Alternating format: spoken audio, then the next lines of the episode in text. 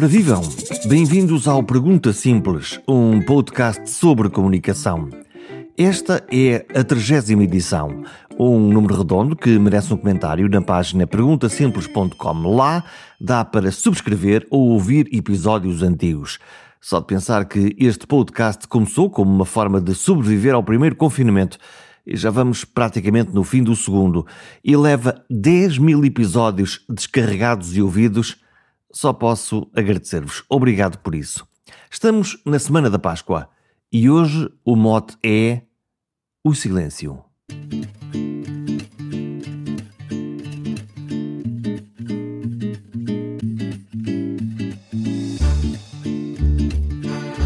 A vida é uma jornada. Para os crentes pode ser até uma peregrinação, um caminho. Nesta caminhada há momentos em que é preciso parar, parar para pensar, parar para nos escutarmos. O padre jesuíta Paulo Duarte tem uma dessas estações de serviço da alma. Dirige retiros de silêncio na Casa da Torre, no norte do país, perto de Braga. Sim, é para crentes, mas não, não é só para crentes. De resto, se a crença é para aqueles que têm fé, a espiritualidade é para todos. E o Padre Paulo usa, além da palavra, o movimento do corpo para nos pôr a falar, mesmo que mudos de sons. Este programa é um diálogo sobre sons e danças silenciosas, sobre ouvir a alma e o eco das dores. E quase sempre, quando nos fazemos perguntas honestas, vêm respostas importantes. E a porta está aberta para todos. Acho que as pessoas que nos procuram na casa de retiro já têm a noção do que é que, minimamente, do que são os exercícios espirituais. Grande parte das pessoas. Pode haver uma outra, outra pessoa que não sabe, e aí explicamos. Mais do que vir à procura de um retiro de silêncio, então perceber que dentro da Companhia de Jesus, o nosso fundador, Santo Inácio de Loyola, teve ali uma intuição que ele chamou os exercícios espirituais, que é uma metodologia de retiro. Pronto, são retiros de silêncio, que no fundo é a pessoa que está no seu encontro com Deus, no seu encontro consigo próprio e, sobretudo com Deus, a partir de orientações do famoso livrinho dos exercícios espirituais, não dá propriamente para ler, porque é como um esquema e aprende-se a lidar com ele. E a partir dessa metodologia, portanto, desse caminho, de, de, primeira semana, segunda semana, terceira semana e quarta semana, porque os exercícios inicialmente foram passados, pensados para 30 dias, para, para o que se chamam os exercícios de mês, que nós jesuítas fazemos pelo menos duas vezes na vida, ao entrar no noviciário e depois naquilo que se chama a terceira aprovação, e depois quem quiser, nas casas de retiro também se propõem exercícios de mês. Mas em geral, depois são adaptados para ou uma semana ou três dias. E claro, esses 30 dias são adaptados para esses, esses, esses dias menos, a orientar o retiro. Pronto, dentro dessa metodologia, portanto, há pistas de orientação e, e a pessoa vai fazer o seu silêncio, que pode ser numa capela, pode ser na quinta, num espaço no próprio quarto, a partir desta orientação, mas que no fundo é mais do que estar calado, porque esta é a coisa da imagem que as pessoas às vezes acham, ah, mas que é silêncio, agora vou estar calado três dias. Não, não é estar calado há um outro modo de falar, se calhar, não é o falar vocal, mas é, no fundo, o falar interior. Nesta escuta da interioridade, porque nós sabemos, quer dizer, eu posso me silenciar, não falar vocalmente, mas interiormente a memória, uh, o entendimento, a inteligência e a vontade, como próprio, são, são a linguagem própria iniciana do, do próprio Santo Inácio, vão falando, não é? E esse silêncio, muitas vezes, uh, ajuda que, que, no fundo, essa voz interior, as vozes interiores da memória e, de algum modo, quando vamos acalmando a presença de Deus, que vai pacificando, depois venham ao de cima. Como digo muitas vezes, o Inácio convida também aquilo que se poderia chamar o, o silêncio do cotidiano, ou seja, sair de, no fundo, do cotidiano para ir para uma casa de retiros é distanciar, ganhar distância, portanto, e assim acalmando os ruídos interiores, muitas vezes vem, desculpem, acalmando os ruídos exteriores, muitas vezes vêm os ruídos interiores e limpando esses ruídos interiores podem surgir, acaba por surgir a voz no fundo interior da nossa vida de Deus a ir falando.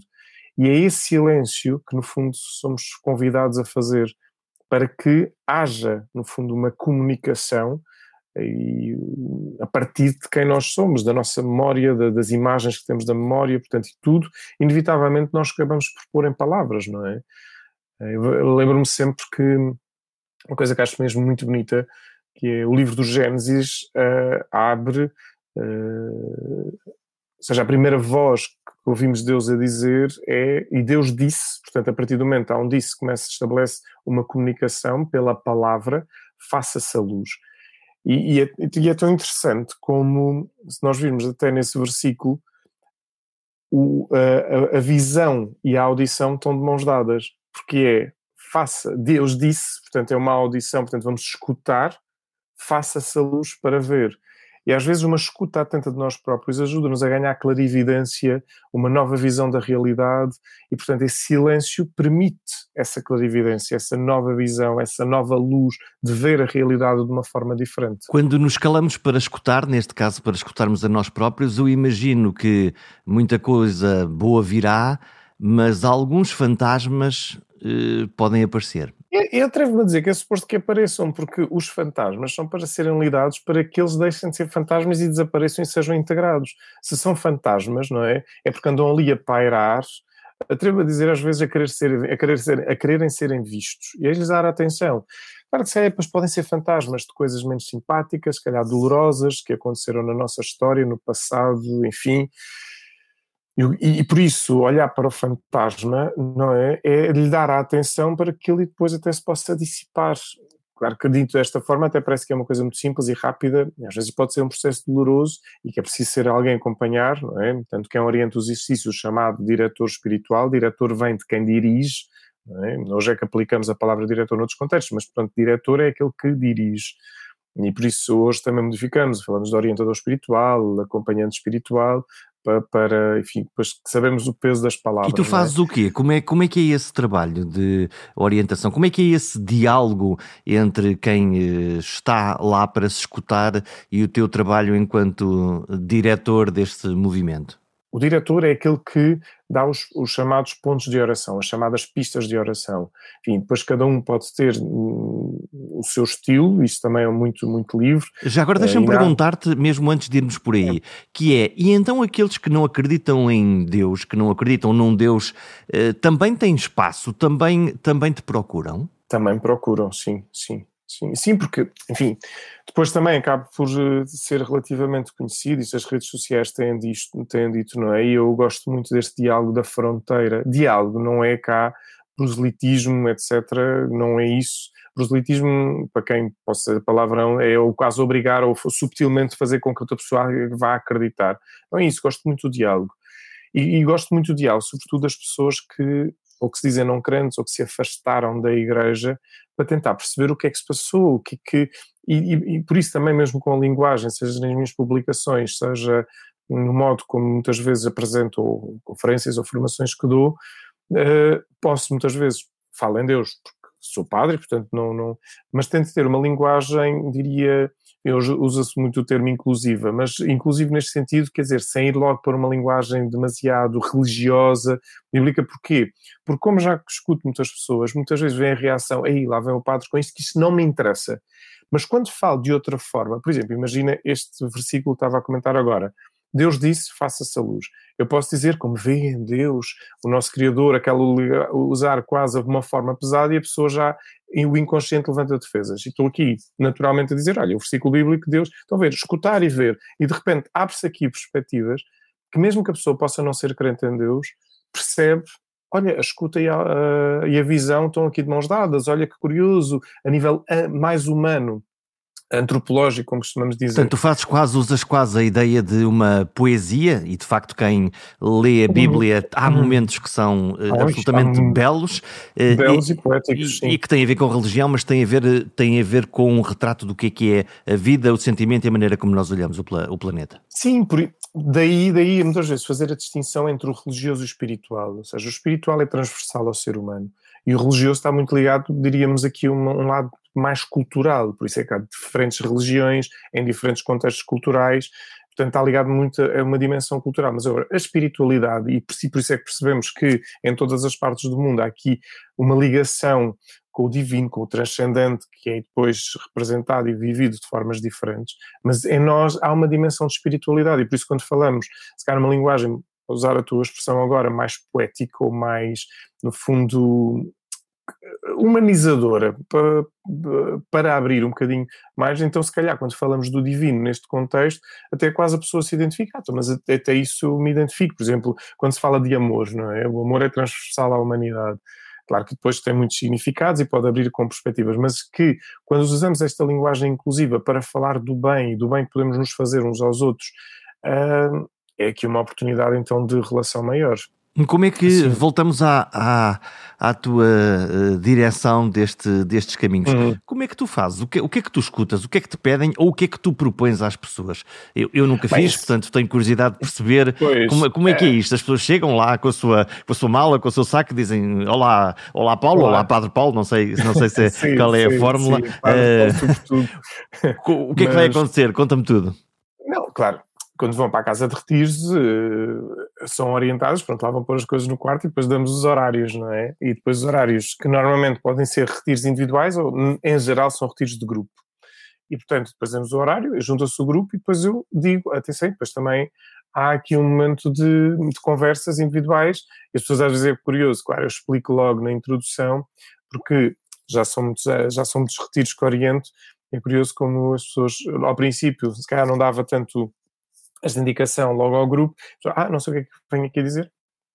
Então faço a pergunta, é como é que estão a ser estes dias? O que é que está a sentir? O que é que está a viver?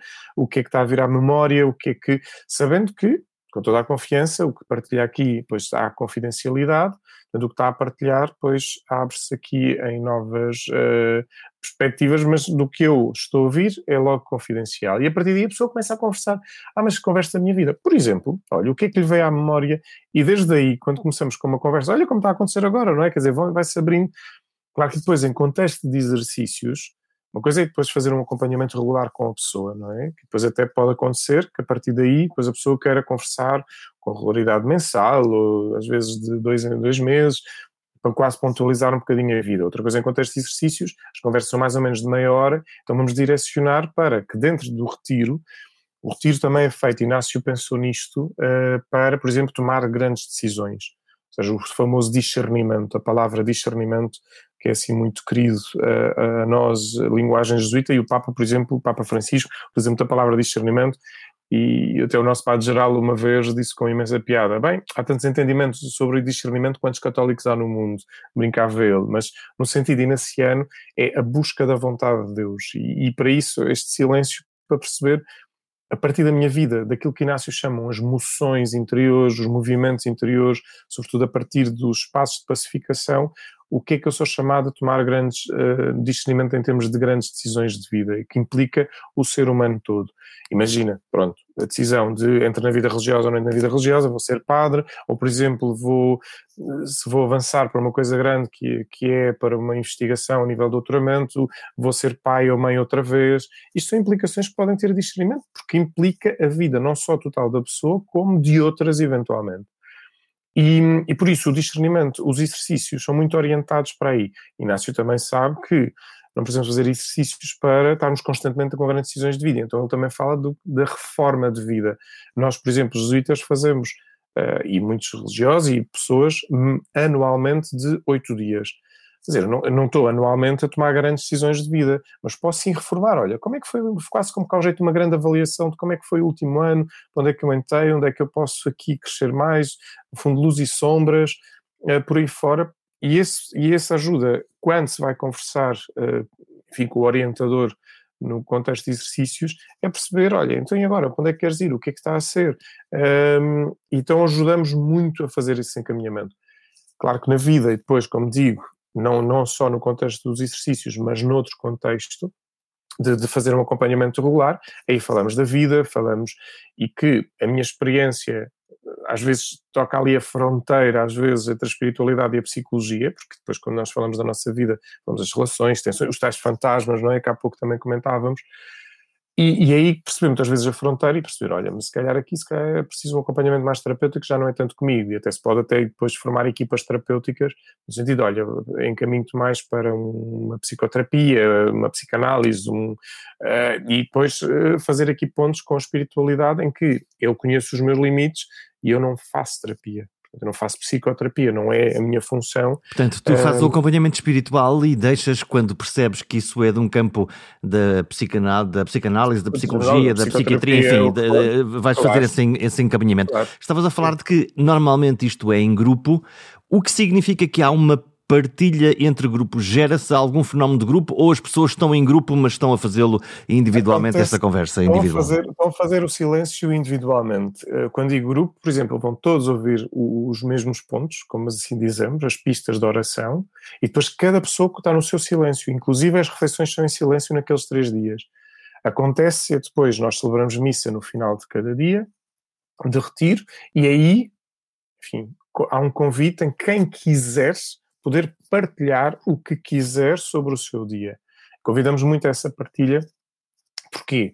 E depois aí acontecem coisas mesmo, é muito bonito, eh, acontecem coisas muito curiosas. Bem, para mim, que acompanho, perceber como eu que dou os mesmos, as mesmas pistas de oração, ver as pessoas, quando vêm falar individualmente comigo, perceber que a partir de cada sua história, como, como receberam aquela informação e aplicam à sua vida. Pronto, isso é mesmo bonito, é como nós vemos o Espírito Santo a trabalhar na vida na história de cada pessoa. Portanto, cada um interpreta à sua maneira e conforme a sua vida as palavras que tu lhes deste como pista e faz eh, a sua própria cozinha espiritual. Sim, porque o que acontece é o próprio Santo Inácio nos exercícios, no, no, no chamado Diretório aos Exercícios, antes que, que, enfim, que dentro deste esquema da metodologia, fala que é ajudar a que a pessoa possa ter uma relação pessoal entre a chamada criatura e o Criador. Esta linha do livro do Gênesis, da criação, mas pronto, da relação da criatura. E essa relação individual, de facto, como nós, cada um de nós tem a sua relação com as várias pessoas, essa relação individual é aquela que se estabelece para que a pessoa possa perceber qual é a vontade de Deus. E uma vontade de Deus percebe-se que é sempre também com uma dimensão comunitária. E é aqui que entra também o campo de partilha. Quando convidamos, volta a dizer, ninguém é obrigado, é tudo sempre com muita liberdade. Mas o que acontece é, às vezes, hum, as pessoas partilham e depois vêm-me dizer, ou na última, no último almoço, quando nós terminamos o retiro, em que as pessoas já estão à conversa, e depois cria-se também uma cumplicidade muito bonita no silêncio, eh, como as pessoas dizem, ou troca de olhares, ou um acenar de bom dia, porque não há, como digo, não, não há conversa, mas ou as pessoas a dizer, olha, obrigado por ter partilhado aquilo, porque aquilo tocou-me imenso e senti-me, olha, afinal não sou o único ou única a viver aquilo, olha, estava, achava que, ou então, olha, ainda bem que partilhou, porque eu estava tão bloqueado, e quando me deu aquela perspectiva, aquilo abriu. Porquê? Porque não, como nós somos também em relação, e a, a comunicação uns com os outros, e Deus também habita na comunidade, em nós, e portanto também acontecem estas, estes bons encontros destes diálogos na escuta das partilhas. Sim, mas o retiro, cada pessoa está no seu silêncio, não há, por exemplo, isso até podemos eh, inspirados na espiritualidade inaciana, até podemos dizer, vamos orientar um retiro de, de, início de Semana Santa, por exemplo, e orientar e que não é necessariamente exercícios espirituais, mas inspirado em que vamos ter amanhã é de silêncio e à tarde vamos partilhar à volta disto, etc. Isto pode acontecer, mas os exercícios em si espirituais não têm este tempo propriamente de partilha em grupo. Podemos fazer, fomentar noutros momentos. E, e que isso também, por exemplo, eu tive também. Uh, uh, a dar aulas e a trabalhar na pastoral em colégio, por exemplo, com, com, os adolescentes, uma coisa que fazemos muito que é as partilhas, para eles também uh, poderem perceber, ou seja, o que cada um está a viver, as coisas diferentes, também se fomenta essas partilhas em grupo. Hum, estamos na semana da Páscoa. A Páscoa é o quê, afinal? Porque eh, nós temos, eh, por um lado, aqueles, lá está, os crentes que vivem religiosamente isto e os outros que pensam que a Páscoa, além da visita do Padre, é um belo pretexto para visitar a família, eh, fazer um belo almoço em família e celebrar mais um momento. É, é o que é, afinal, a Páscoa? Olha, a Páscoa, como a palavra indica, é uma bonita passagem enfim, teologicamente, da morte à vida, eh, portanto, a passagem pela morte do, próprio Cristo, mas que é preciso entender de uma forma muito resumida um processo muito grande de liberdade. Porquê? Porquê? Porque a Páscoa acontece, a primeira Páscoa, a primeira passagem, podemos dizer,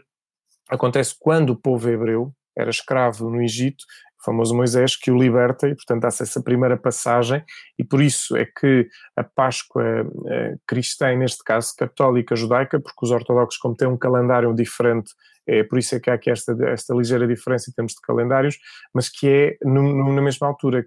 Por isso, porque é que a Páscoa é móvel? Também explicar isto. O Natal fixou-se a 25 de dezembro, Uh, mas a Páscoa, sabe-se, a partir do texto, que é na primeira lua cheia de primavera. Portanto, e por isso hum, vamos estar em lua cheia, estamos sempre em lua cheia na Páscoa. Porquê? Porque eles, ao, ao, ao fugirem do Egito, a lua estava cheia para poder também ver à noite, portanto também tinha, enfim, é ir ao livro do Êxodo para perceber toda esta passagem, Peshoá, em hebraico, Páscoa, portanto, passagem pelo Mar Vermelho, portanto, depois também todo o lado batismal. Então, Páscoa é passagem.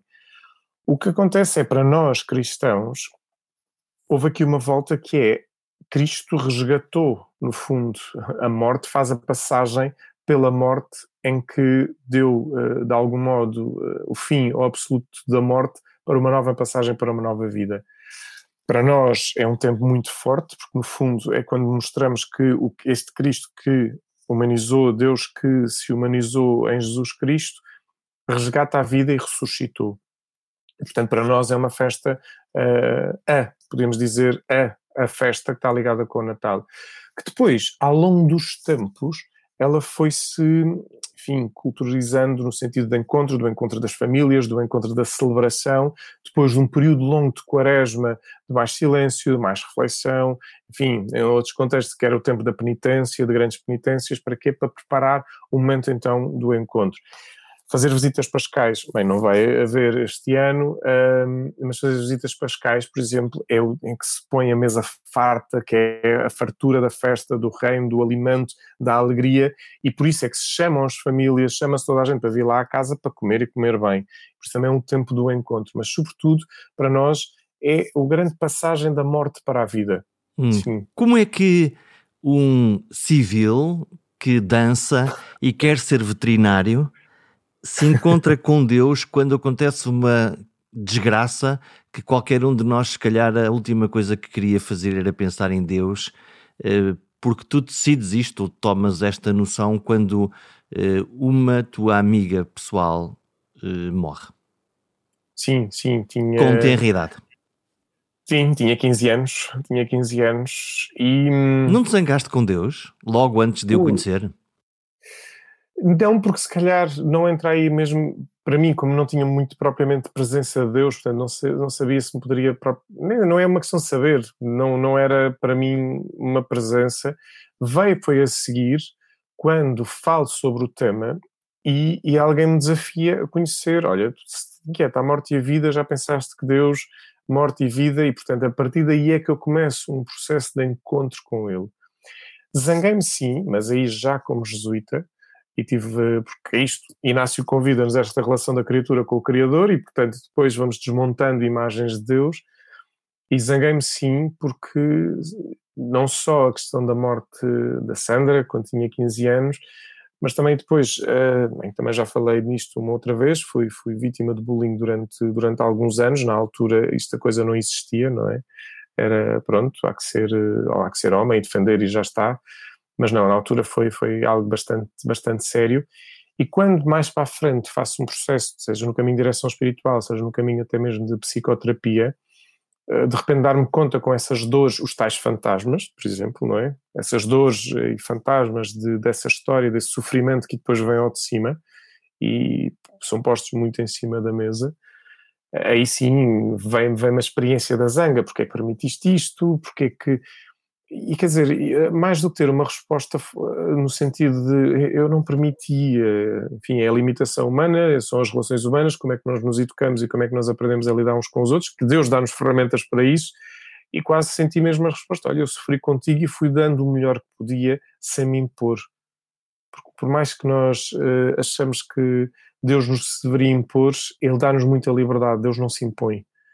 E isto é que às vezes é, é estranho, porque é um Deus que nos ama de tal maneira ao ponto de saber que dentro dessa liberdade que existe nesse amor nós o podemos negar e portanto ele não se impõe. Agora, sofre connosco, sofre mesmo quando nós também estamos em sofrimento, se calhar por nós podíamos dizer, era mais fácil que ele se impusesse para, para travar esse sofrimento, mas o que no fundo ele nos ajuda, e precisamente pela Páscoa, uh, teologicamente, espiritualmente, psicologicamente falando, enquanto Páscoa, perceber que o próprio Cristo, ao passar pela experiência de um sofrimento por injustiça, resgata e compreende o sofrimento como nos pode ajudar a perceber que nós, ao atravessarmos esse sofrimento, podemos encontrar mesmo uma vida nova. E aí a experiência também já me fala, não só pessoalmente, quando se entra nesta experiência muito forte de um perdão, de uma reconciliação interna, de, de tudo mesmo das pessoas que possam ter uh, agredido, uh, porque depois também eu próprio agredi, não é, noutros contextos, e portanto também fazer perceber esta realidade da humanidade, como isto vai haver uma, vai haver uma transformação, perceber então o que é que realmente é importante. É carregar um peso da dor ou é libertar-me dela, uh, mesmo em situações extremas? Claro que isto é muito bonito, nós falamos quando estamos em contextos muito, em geral, seguros, mas já acompanha mesmo muito sofrimento e de pessoas que, mais do que dar a volta, eu, eh, enfim, tenho distinguindo o dar a volta e ultrapassar do atravessar. Porque uma coisa é ultrapassar e a realidade fica lá, outra coisa é atravessar. E atravessar, cá está, é o processo que pode ser espiritual, psicológico, até físico, não é? Porque aí entra muita dança e o movimento entra, entra aí, porque às vezes a propor as pessoas que possam, possam estar zangadas com Deus, a libertar a emoção é dar-lhes uma almofada para a mão e baterem num sofá ou numa mesa, libertar essa emoção e simbolicamente projetar isso. Porquê? Porque essa emoção está lá. E ao libertar essa emoção e depois racionalmente e até fisicamente e emocionalmente pode-se encontrar mesmo uma paz. Porque há uma outra coisa que me parece fundamental, que é nós estamos bombardeados, temos um consciente uh, e um inconsciente coletivo que somos bombardeados de, para sermos, atrevo-me a dizer, mais do que bons bonzinhos. Então, não posso sentir a percebividade por Deus, olhar a blasfémia, não posso fazer mal a outra pessoa, não sei o quê. Mas essas emoções estão lá todas. É como eu costumo dizer. Então, mas é bom, é bom ter ódio, raiva? Às vezes pergunto às pessoas, ah, não, não é mau. Eu, pois, não é bom nem mau. O ódio e a raiva estão cá porque são realidades emocionais que são que nos ajudam, porque eu, que bom possa ter ódio à injustiça, que bom que possa ter raiva à injustiça. Agora, o que eu faço com essa realidade, com esse sentimento, com essa emoção, é outra história. E, e muitas vezes estão, estão, muitas dores, muitas zangas acumuladas de traumas, e depois, pronto, depois entramos em outros campos mais estudados, em que temos que ajudar a pessoa a poder falar e libertar isso sem julgamentos. Isso é outra história que, para mim, o Deus com quem me relaciono é um Deus que não faz uh, juízos, julgamentos, diria, prévios, e depois sim fazemos um julgamento no sentido de, uh, de, de, de, ajuizar e perceber o que, com este material humano, psicológico, espiritual, o que é que eu faço? Tens que ajustar, tens que fazer um julgamento. Mas antes, no sentido de, quando a pessoa vem falar, e isto tem aprendido com, com Deus, quer dizer, olhamos para o texto bíblico, em muitos momentos percebemos isto, que é, Deus está lá para escutar e, portanto, eh, eh, como também digo, tem as costas largas, vai falando, e é isso que eu, como padre, aprender.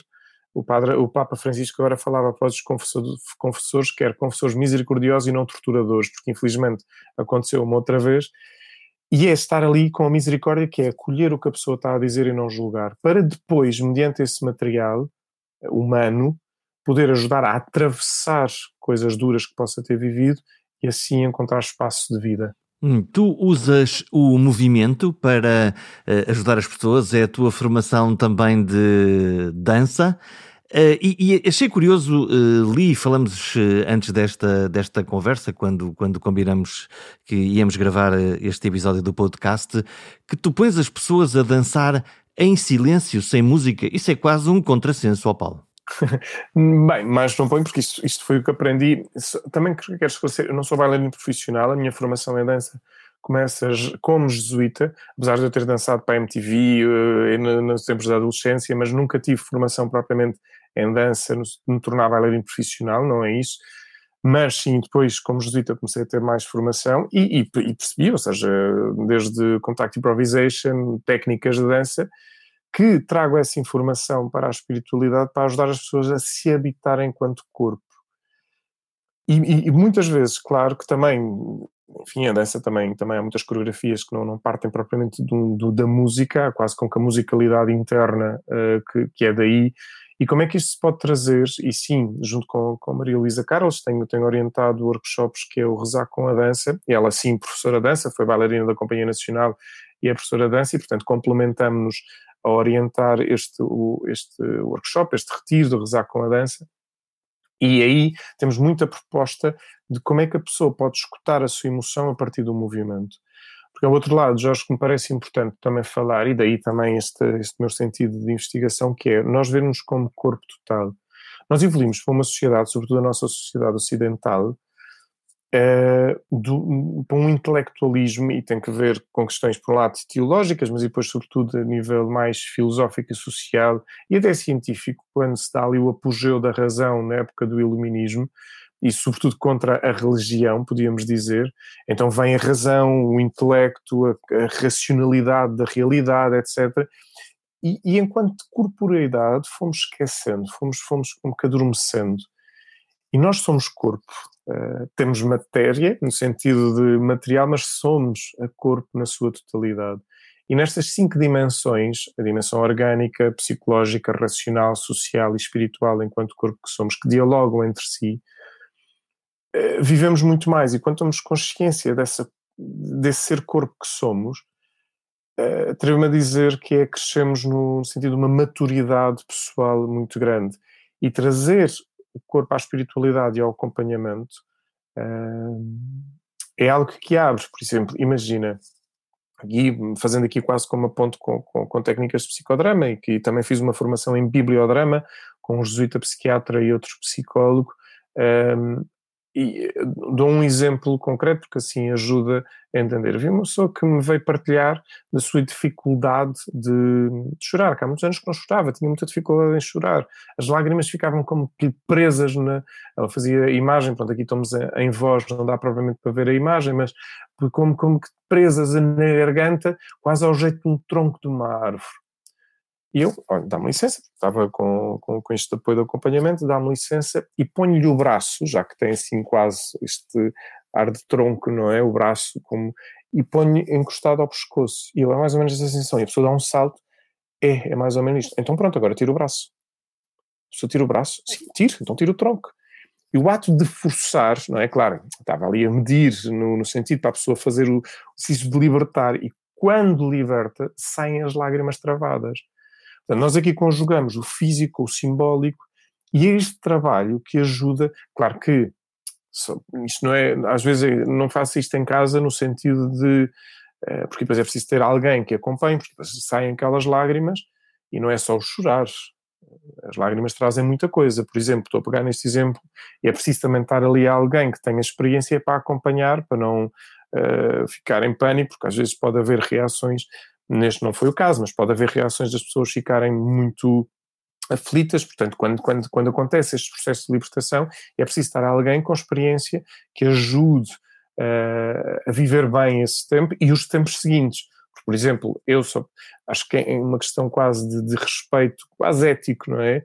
Eu só posso propor este tipo de coisas, mesmo em contexto, às vezes, do retiro dos exercícios, se sei que vou acompanhar a pessoa eu não lhe posso desmontá-la ali, quer dizer, não, não, não, não é ético, não é adequado, não é simpático, não é uma falta de respeito, mesmo que eu possa perceber, esta pessoa precisa disto, mas eu não posso desmontá-la e a seguir não, não tenho forma de a acompanhar. Hum, quantas vezes estás tu a ouvir pessoas eh, nesses movimentos, exercícios, nisso que estás a fazer eh, e em que elas estão a desconversar contigo, a falar de uma coisa lateral àquela que provavelmente querem ou precisam de falar ou de libertar? Acontece com alguma frequência, porque mas, mas e, e, e, repara, as pessoas não fazem nem, nem sequer é por mal, porque nós não tivemos uma educação, ainda não temos, e, e a pouca que temos enfim, está a começar, felizmente, mas nós não tivemos uma educação emocional. E depois há muita vergonha, por exemplo, falar de determinados temas, o inconsciente coletivo, mais uma vez, um, toca na questão da vergonha e, sobretudo, claro, uma coisa é até estar a falar com, com psicólogos, mas a figura do padre, simbolicamente, quem já me conhece, o Paulo para além do padre, no sentido, pronto, isso vai se sentindo à vontade, mas de repente, quando aparece, não é o Paulo, é a figura do padre que está ali, portanto, e, e por isso, eh, de algum modo, ajudar a quebrar ou a dissolver esses caminhos de vergonha é fundamental para que a pessoa possa tocar o que é. A questão é que ainda há muito disso, e então o que é que nós fazemos? Bem, enrolamos as técnicas, enrolamos, estamos ali às voltas e, e, acontece, não é? Quer dizer, e depois em termos de corpo, nós é, quem, quem vai tendo experiência tá, percebe que a pessoa ou está ali a enrolar, não está, uh, como eu às vezes brinco e digo, pois a pessoa está-me a falar da mão e a questão está no pé, e agora como é que eu vou levar ao pé? E será que posso, será que é o tempo de levar ao pé? Portanto, a sabedoria de, mas que aí, por exemplo, o facto de estarmos agora com este podcast, estarmos à conversa com isto, quando a pessoa vem já sabe, ah, então posso desmontar, posso estar em liberdade, posso ir fazendo caminhos de libertar a vergonha, porque é na verdade e na autenticidade que nós podemos trabalhar. E agora, seja em contexto espiritual, seja em contexto terapêutico, psicológico, ou seja até mesmo no contexto relacionado. Imagina, temos uma boa amizade, duas pessoas que têm uma boa amizade. É na verdade que essa amizade se alimenta. E a verdade pode ser partilhar uma coisa ótima, maravilhosa, e ainda bem, e alegrar-nos em conjunto, como agora é o momento de partilhar uma coisa vulnerável e que eu não me sinta em perigo isso é que muitas vezes acontece nas relações, não é? É eu poder partilhar algo vulnerável e, e sentir-me em perigo, porque é que a outra pessoa vai fazer com esta informação? Os laços de confiança, os laços de fé, no fundo, têm a ver com este eh, ato relacional. E por isso, como é que nós podemos viver Estabelecer esta confiança para que eu possa partilhar a minha vulnerabilidade e a outra pessoa, enfim, não vai gozar, não vai usar isto para, para outros fins, etc. E que está tudo muito no nosso inconsciente, porquê? Vemos a quantidade de séries que vemos, a quantidade de telenovelas que vemos, a quantidade de coisas que sabemos e, e direto e indiretamente vai nos influenciar. E se nós estamos bem connosco próprios no sentido, ah pronto, isto é uma telenovela, é uma série, não sou eu, então depois quando faço o acompanhamento, etc., portanto estou a falar da minha vida. Mas aí é preciso ir desmontando estas coisas todas para que a pessoa possa se encontrar e possa libertar, enfim, os medos, as vergonhas, que mais uma vez estou ali a falar, parece que isto é tudo muito fácil. Não, tem a sua exigência. Eu não gosto de dizer que é difícil, não, tem a sua exigência. Pronto. Mas que se não se vai abrindo aos bocadinhos, como também digo às pessoas, eu quero abrir a porta e sair. Ok, eu só de olhar para a porta já é um passo para, para algumas pessoas, e já é importantíssimo esse passo. O eu uh, começar-me a levantar já é outro passo. Portanto, não querer já atravessar a porta, porque aí estou a apressar as coisas.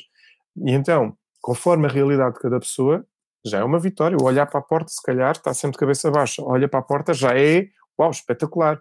Assim, preparamos para amanhã ou uma semana, ou se calhar daqui a um ano, já pode levantar-se da cadeira. Pronto, e, e, fazer este caminho de exigência, porque há situações são muito duras, são muito traumáticas, são muito fortes e não podemos fazer as coisas abruptamente, temos mesmo que respeitar os tempos uh, de cada pessoa e por isso eu tenho que estar atento. Quem, é por acaso que quem acompanha e quem acompanha, seja um terapeuta, seja nós, diretores espirituais, temos que ter uma experiência de sermos acompanhados porque, enfim, no meu caso foi por, por também decisão e discernimento, com, na altura, com, seja com os meus diretores espirituais da altura, seja mesmo com os superiores, passar a dar passos de psicoterapia, precisamente porque uma das coisas que eu senti foi, eu sinto dom e sinto vocação de acompanhar pessoas, de poder acompanhar, mas há aqui muita coisa que eu tenho que estar livre a escutar a história, o drama, a dor daquela pessoa e não tomá-la como minha. Uma coisa é a empatia de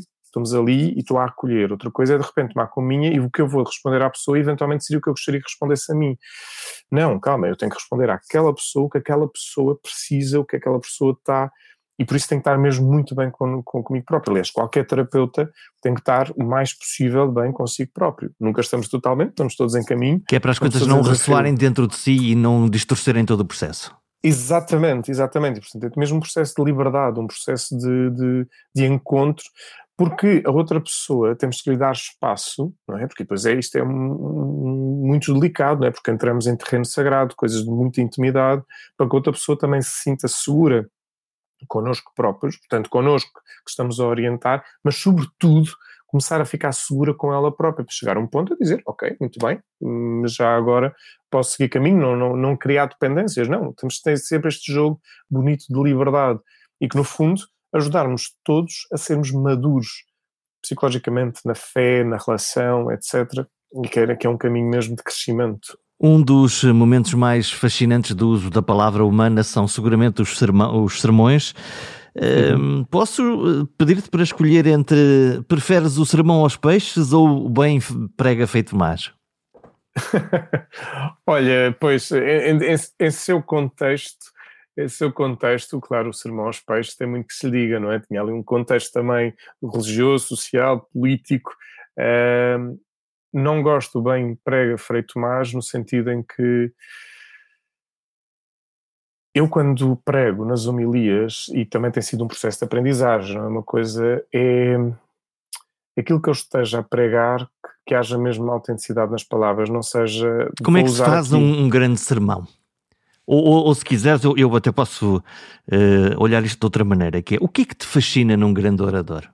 Ah, o que me fascina num grande orador é perceber nele um sentido de coerência das coisas. Ou seja, nem a palavra, o modo como diz a palavra, portanto, mais uma vez, aqui corpo total a falar. Não é só o conteúdo, mas a forma. Bem, tu como comunicador sabes que a forma também é conteúdo. Deixa-me dar aqui, em termos de voz, um exemplo rápido e percebemos logo o que é que eu quero dizer. Aleluia, aleluia. Jesus ressuscitou. Alegremos todos. Sejamos felizes. Aleluia. Jesus ressuscitou. O conteúdo é magnífico. A forma tem que ver com o conteúdo. Nada, portanto. Nenhum de nós se sentiu contagiado por essa palavra. Por essa palavra, não é? Portanto, agora, quando se sabe que a pessoa, no fundo, habita, eu acho que nós, enquanto pregadores, e habitar a palavra, eu acho que é uma, uma expressão aqui bonita nesse sentido, habitar a palavra. Hum, dou aqui um exemplo, um exemplo pessoal que me aconteceu para habitar pela primeira vez a palavra. Eu, eu tive aulas com Diana Ringel, em Paris, uma professora de, de, de corpo, de dança, uma mulher fabulosa, aprendi imenso com ela, criámos uma amizade muito grande. E às tantas ela disse: Olha, já, nós nunca dançámos a palavra, vamos dançar hoje a palavra. Eu, dançar a palavra? Sim.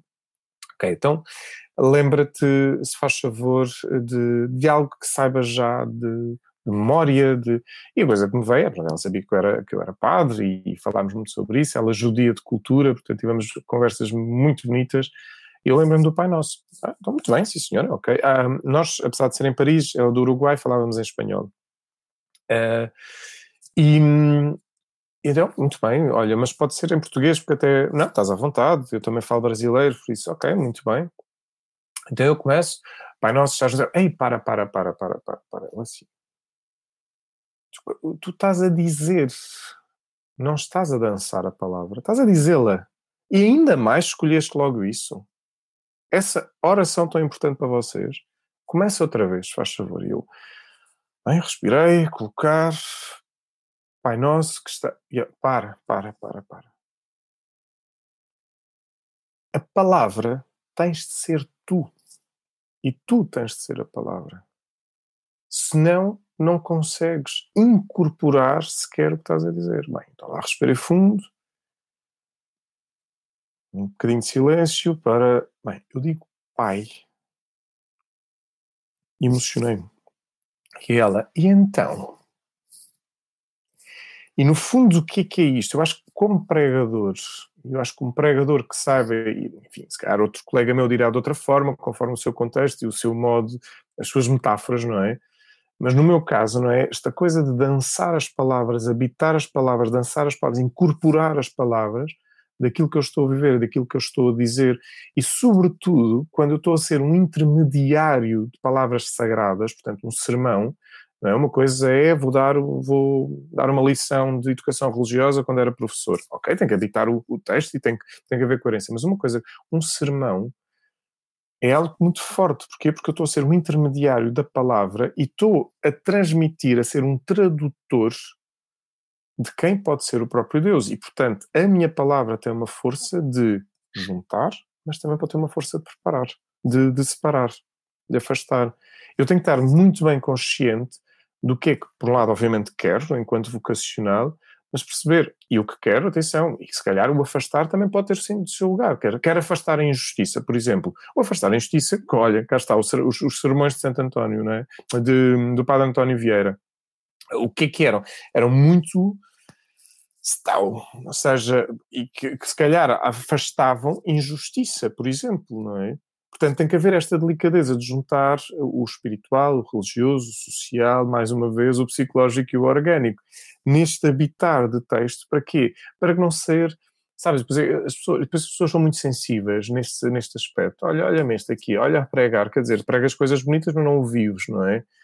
E, portanto, e que se calhar, e muitas vezes acontece mesmo em contexto de homilias, dizer, atenção, este, basta às vezes esta frase, e frase não, não, não ser clichê, mas mais uma vez habitar dizer, atenção, esta homilia também é para mim. Eu também estou a dizer para mim. Às vezes até há técnicas de dizer, sobretudo, vocês, vocês, vocês. Não, nós, por exemplo. Ou um eu, um eu que, que poderia ser um eu, que estou a falar de mim, que poderia estar a falar com outra pessoa, de outra pessoa mas para que cada pessoa, para que as pessoas possam se sentir habitadas também por este texto e não seja uma coisa de ah, lá está ele moralista a dar os recados. Não. Um sermão tem que habitar e, sobretudo, tem que nos ajudar, atrevo-me a dizer, todos, todos sairmos mais adultos em várias dimensões. Na reflexão, uh, colocar questões, crescer e nas muitas dimensões, e claro, se é um sermão, também neste, nesta, nesta dimensão poderíamos dizer religiosa, espiritual da fé. Vamos fechar este podcast, fazer um sermão ou falar às pessoas é seguramente encontrar um caminho entre todos. Estamos uhum. todos uhum. confinados, agora com uma promessa de ir desconfinando. Neste uhum. tempo que é de Páscoa e de Primavera, devíamos estar todos a celebrar, provavelmente, uns belos passeios e uma celebração entre todos. todos. E estamos todos presos. Uh, o, que é que, o, que é que, o que é que tu dizes às tuas pessoas? Estamos todos impacientes, se calhar, agora, não é? Pois, estamos assim muito impacientes. O que, o que lhes digo é, antes de mais, com muito respeito, porque às vezes é, ah, é fácil tu, padre, falares, mas não estás com filhos, não tens teletrabalho, não tens que 24, pronto. Portanto, com muito respeito para saber esse contexto, às vezes ajuda as pessoas. Tenho, tenho insistido muito nisto, Jorge, com um pequeno exercício de respiração às vezes, só um inspirar e expirar fundo para acalmar o cansaço emocional. Não é uma questão de resolver, porque nem sequer gosto deste verbo resolver, porque às vezes pode parecer um bocadinho estranho, mas é, pelo menos, se estamos numa situação tão abrangente pandémica, é encontrar pequenos tempos de descanso para que se possa encontrar a pacificação possível quando se está em casa. Depois, tenho insistido muito que é pedir ajuda, pedir ajuda, pedir ajuda, seja ela que tipo for. Se é pedir ajuda que alguém me escute. Olha, nós jesuítas criámos uma coisa que é o ponto de escuta. Um grupo de voluntários para fazer escuta ativa, em que a pessoa se pode inscrever, e depois um voluntário, que temos formação para isso, para, e temos tido, temos tido alguns pedidos, portanto, pessoas que telefonam, para simplesmente falarem, não, não tem um intuito de terapêutico no sentido psicológico, depois podemos derivar, se, se for esse necessário ou espiritual, mas, por exemplo, tenho insistido muito que a pessoa possa pedir ajuda. E se precisa, por exemplo, de ajuda financeira, que peça, se precisa de ajuda social, psicológica, o que for. E outra coisa que tenho dito é quem possa ajudar que ajude, para que podermos abrir em termos de colaboração e mais uma vez insistir que não, que não se julgue realidades.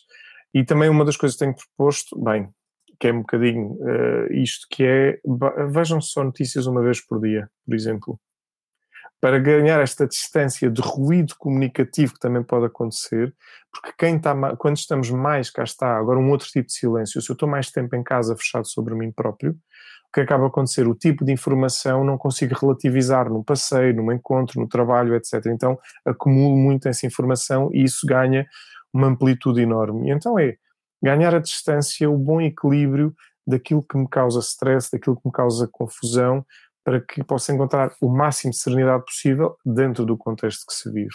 Sim, e é um outro modo de viver o silêncio e a respiração. Despressurizar é a palavra que se me ocorre. Mais do que silenciar, talvez a palavra seja serenar. E claro, a mais importante palavra da comunicação, escutar. Escutar abre espaço para que os outros possam dizer. Depois trocamos de papel. Eu digo e tu escutas. No meu alto minho diz-se, meio a brincar, meio a sério, quando um burro fala, os outros abaixam as orelhas. E os animais são bons ouvintes.